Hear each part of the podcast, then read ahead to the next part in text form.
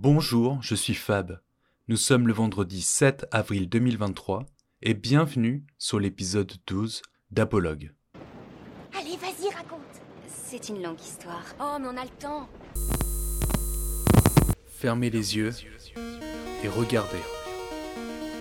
Soyez les témoins d'une aventure qui est née au croisement entre hier et aujourd'hui. Crois que j'ai toujours eu envie de raconter des histoires. Et je les racontais souvent, c'était pour ne pas les oublier que je les illustrais. Apologue. Une histoire tirée de l'espace et du temps.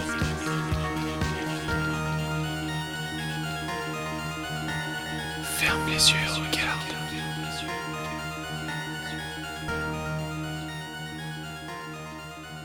Dans son dictionnaire du diable, l'américain Ambrose Bierce définit le présage comme un signe que quelque chose arrivera si rien ne se passe. Le mauvais présage se réalise alors peut-être seulement si on laisse une place vide sur laquelle il a tout le loisir de s'installer. On peut sentir parfois un mauvais augure venir depuis l'horizon.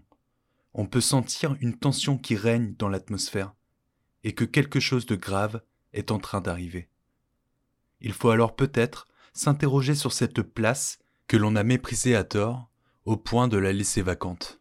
L'épisode d'aujourd'hui raconte l'histoire d'un message de mauvais augure. Ce message que l'on n'a pas voulu croire, car il était plus simple de prendre le messager pour un fou. Cette histoire est tirée du recueil Contes de la brume et du soleil d'Anatole Lebras. Bien que le style littéraire de Lebras est à la fois pertinent et élégant, j'ai préféré réécrire avec mes mots en espérant lui donner un ton plus oral, plus facile, selon moi, à écouter. Ce conte est celui d'un mystérieux inconnu, d'un charbonnier qui vacille entre illusion et désillusion, et de ce fameux message de mauvais augure.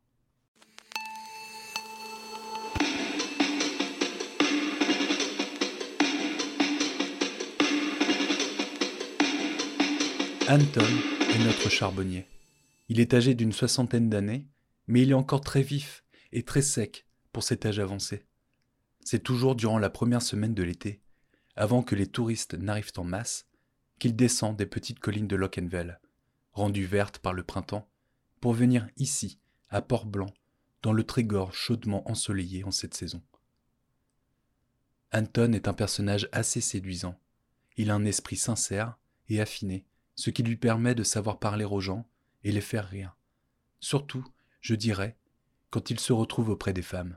Lorsqu'il arrive à notre hôtel, à peine a-t-il arrêté sa charrette dans notre cour, que nous l'entendons parler avec Atel, notre employé. Il lui raconte toujours les mêmes choses, que son charbon est le meilleur du coin, et il nous l'aurait vendu à prix d'or si je n'étais pas du même pays que lui. En effet, moi aussi je suis né là-bas, parmi les bûcherons, les sabotiers, les lavandières et les brûleurs de bois. Et à chaque fois qu'il nous rend visite, il ne manque pas de me le rappeler. Anton ne comprend pas vraiment mon choix d'être venu vivre ici, la mer n'étant pour lui qu'un immense fracas de vie de bleu, et il n'y a guère que ces familières vertes collines qui trouvent grâce à ses yeux. Il ne comprend pas mon choix, mais il le respecte, et pour cela, je le respecte en retour. Lorsque nous sommes tous les deux, attablés autour d'un verre de vin, je lui demande toujours, plus par politesse que par intérêt, quelles sont les nouvelles à Lockenwell. Et j'apprends alors les naissances, les mariages et les décès de braves gens que je n'ai jamais connus et que je ne connaîtrai jamais. Il me raconte en détail les événements souvent insignifiants de la vie de ce village, où il ne se passe jamais grand-chose. Mais c'est toujours un plaisir de l'écouter. Les tournures de ses phrases ont de la saveur, et il parvient toujours, grâce à son talent de conteur, à donner de l'allure aux banalités de la vie. Mais l'été dernier, lorsque je l'ai vu apparaître chez nous, j'ai senti, par la démarche lourde du vieil homme, que quelque chose de vraiment grave était arrivé. Est-ce que ça va, Anton? Il me répondit d'une voix chagrinée que l'année n'avait pas été bonne par chez nous. Je l'invitai à prendre un verre au petit bar de l'hôtel, et il s'assit sur le premier siège qui était à sa portée. Excuse-moi, me dit-il, mais je dois m'asseoir. L'histoire que j'ai à te raconter cette année est un peu longue.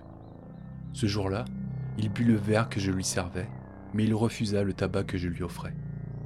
Je ne fume plus depuis ma grande fièvre, ça m'épuise. Tu ne vois pas la pâleur de mon visage défait, avec la poussière noire du charbon qui le recouvre, mais effectivement, je suis tombé gravement malade. Mais je ne me plains pas. Moi, je suis encore en vie. Tant d'autres, des plus jeunes que moi, n'ont pas eu cette chance et ils garnissent désormais le cimetière de Lockenwell. Ce fut une vraie rafle. Lorsque l'encou sortait d'une maison, c'était pour entrer dans une autre. On peut dire que cette année, il a donné du travail aux prêtres, aux fossoyeurs et aux couseuses de linceul. Parmi les charbonniers, de 60 brûleurs que nous étions au début de l'hiver, c'est à peine s'il en reste aujourd'hui une quinzaine encore debout. Les autres sont morts, ou se remettent, comme moi, lentement, très lentement, de se refaire une santé. Anton me regarda avec ses yeux qui laissaient déborder des tristes larmes, et il me demanda si ici, dans le Trégor, nous avions été épargnés. Je lui répondis alors, cachant mon soulagement, que les morts et les malades n'avaient pas été plus nombreux que les autres années. Dans les collines, ce fut une pitié, me répondit-il. Mais quel fléau s'est abattu sur elle, Anton? Une mauvaise influence? Ou peut-être la main de Dieu? Un terrible châtiment? Je ne peux pas vraiment le désigner.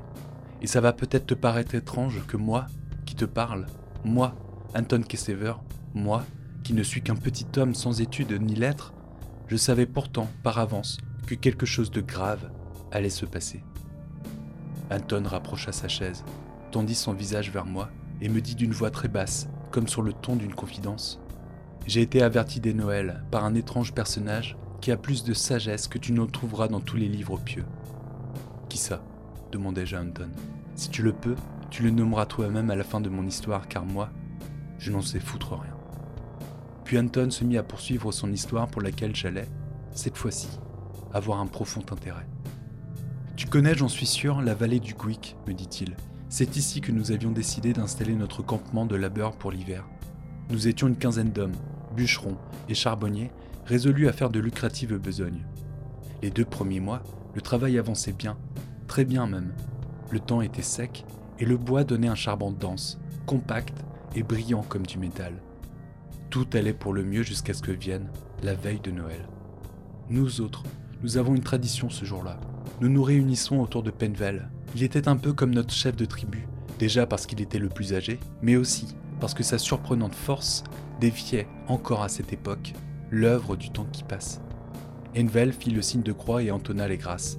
Puis, comme chaque année, nous avons tiré à la courte paille pour savoir qui serait celui qui resterait à surveiller les feux, tandis que les autres pourraient aller à la messe de minuit et célébrer Noël. Je vis le sort tomber encore une fois sur moi. En trois ans, c'était la troisième fois. Ça m'a rendu plutôt amer. J'aurais voulu retrouver le village et ma maison, et je n'aurais pas été contre l'idée de manger un bon repas dans un foyer chaud. Puis, lorsque tout le monde est parti et que je me suis retrouvé seul au milieu du campement vide, j'ai senti, pour la première fois de ma vie, un triste sentiment de lassitude, de découragement et d'abandon. Et à ce sentiment s'était mêlé un autre que je ne parvenais pas à distinguer clairement. C'était comme s'il y avait une part en moi qui s'attendait à quelque chose d'inconnu et de mystérieux. Et dans le froid de l'hiver, et dans cette obscurité de la nuit, contre lesquelles s'opposaient avec peine les flammes qui sortaient du bois en feu, je peux te dire que ce sentiment me faisait peur à m'en glacer le sang. Et pourtant, je ne suis pas de ceux qui tremblent. Cette nuit-là ne ressemblait à aucune des autres que j'avais pu passer durant ma longue carrière de charbonnier. Le vent soufflait par intervalles. De grands souffles venaient traverser les profondeurs de la forêt et allaient agoniser sur les plaines. Le son de ces souffles était comme de longues et lugubres lamentations. Mais ce qui m'effrayait le plus, c'est quand le vent ne soufflait plus et que le silence venait envahir le monde ainsi que mon esprit. Durant ces longs moments, les petits bruits qui me paraissaient insignifiants avant cette nuit-là devenaient angoissants. La cassure d'une branchette morte, une goutte d'eau de rosée tombant au sol. Tout prenait une sonorité excessive. Puis, il me sembla entendre des pas qui s'acheminaient vers moi. Je me tournai et je vis, comme je te vois, une silhouette émerger dans le halo de lumière qui flottait autour du bois qui flambait. Salut à vous, charbonnier. Salut à vous, qui que vous soyez. Et puis il me dit Est-ce que vous accepteriez qu'un vagabond désœuvré dont le froid a bleui la peau puisse s'asseoir dans la chaleur de vos brasiers? Et comment? répondis-je, ému par cette voix qui exprimait avec tant de politesse la nécessité qu'il éprouvait de se réchauffer un peu. L'homme faisait peine à voir. Il avait un visage amaigri de vieux bohémien. Sa peau semblait heurtée par les intempéries qu'elle avait dû subir, jour après jour, nuit après nuit. Ses épaules frêles étaient recouvertes par de tristes loques. Jamais, encore, sur aucun chemin de Bretagne, je n'avais vu un homme si misérable. Et pourtant, il y avait quelque chose en lui, un je ne sais quoi, qui me disait que cet homme n'était pas un mendiant ordinaire. Ici vous serez bien, lui dis-je. Reposez-vous, reposez-vous tant qu'il vous plaira, et chauffez-vous tant que vous en avez besoin. L'homme soupira, puis garda le silence.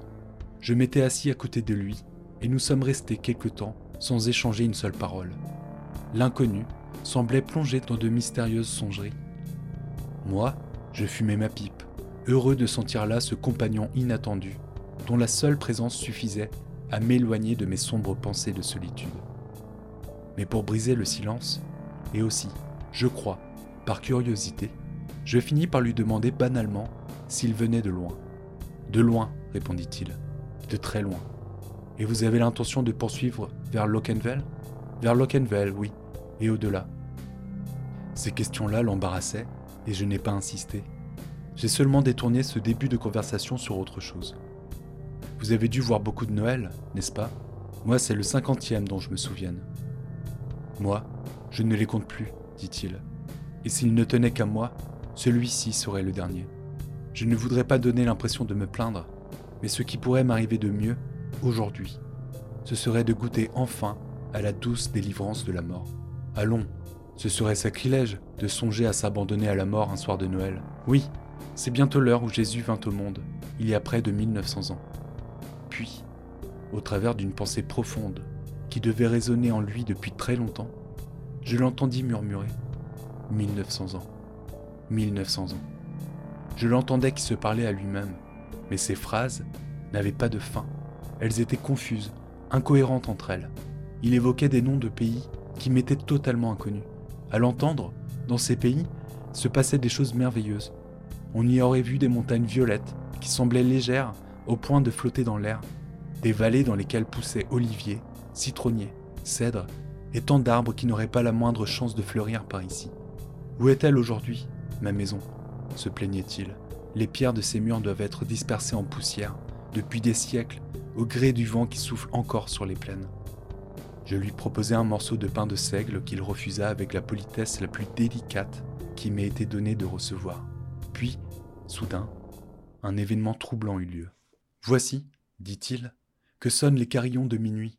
Lorsqu'ils cesseront de tinter, il sera déjà temps pour moi de partir. Je pensais que cet homme était fou. Il devait avoir l'esprit esquinté par le temps, la faim et l'errance. Il n'y avait aucun bruit de cloche. Ce n'était pas possible d'entendre la moindre vibration de cloche à cette distance du village. Vous n'entendez rien, n'est-ce pas? me fit-il. Rien qui ne soit des sons de cloche. Je vous en prie, mettez votre main dans la mienne, et comme moi, vous pourrez entendre.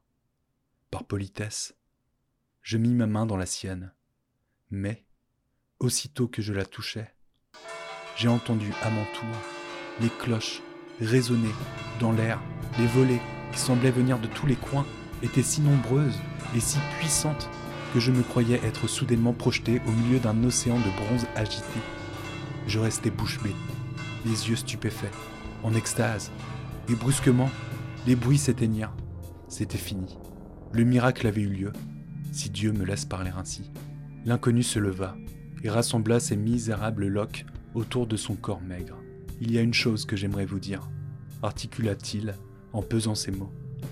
Peut-être ne l'avez-vous pas remarqué, mais parmi toutes les cloches qui ont sonné ce soir, il y en avait une qui sonnait triste. C'est un signe mauvais pour l'année future, et je crois que de nombreux deuils arriveront ici, dans vos collines. J'aurais aimé vous laisser avec un présage plus heureux. Mais ce qui doit arriver arrive, et ça n'appartient pas au messager de pouvoir le changer. Tâchez de vivre aussi longtemps que je souhaiterais mourir vite. Et l'homme s'en alla pour disparaître dans la nuit. Le lendemain, lorsque mes compagnons sont revenus au camp, j'ai voulu les avertir, mais ils ont tous cru que j'avais dû rêver. J'ai voulu avertir le village, mais personne n'a voulu prêter attention aux paroles délirantes d'un vieux fou. Croyez-moi, ou ne me croyez pas, conclut Anton, en finissant son verre. Mais l'histoire est véridique, et la prophétie, quant à elle, malheureusement, s'est accomplie.